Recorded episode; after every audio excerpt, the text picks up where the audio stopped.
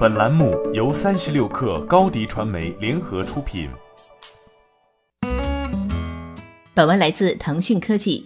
据国外媒体报道，九月十七号，美国苹果公司的一个代表团出现在了欧盟第二高等法院的法庭上。他们对欧盟委员会过去提出的要求苹果补交一百四十亿美元（约合一千亿人民币）欠税的决定提出了法律挑战。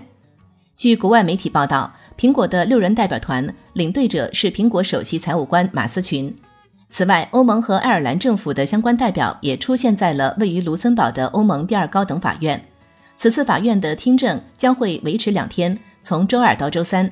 不过，法院不会马上做出裁决，最终裁决可能需要到几个月之后。二零一六年八月。欧盟反垄断专员玛格丽特·维斯塔格命令苹果向爱尔兰政府返还一百三十亿欧元（约合一千零一十八亿人民币）的税款，称苹果在过去二十年里获得了非法税收优惠。爱尔兰政府和苹果公司都对该命令提出了上诉。苹果首席执行官蒂姆·库克抨击这一决定是荒唐的政治性决策。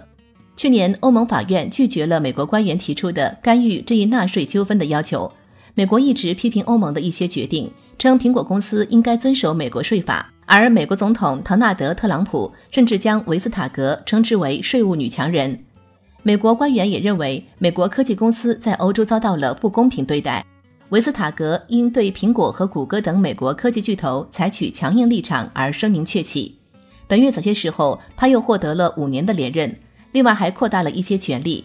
维斯塔格的连任将使得美国科技公司在欧洲地区继续面临较大的反垄断压力。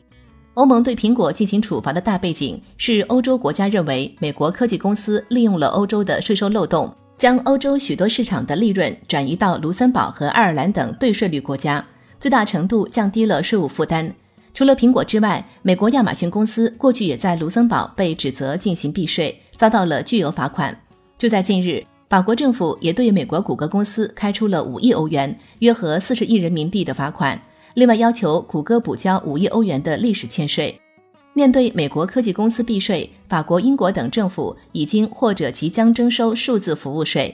科技公司需要按照在某个国家的销售收入纳税，意味着过去转移利润到爱尔兰等国的方式已经无法继续避税。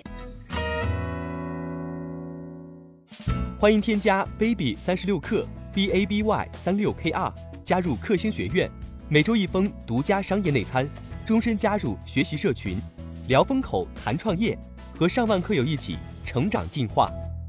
高迪传媒，我们制造影响力。商务合作，请关注新浪微博高迪传媒。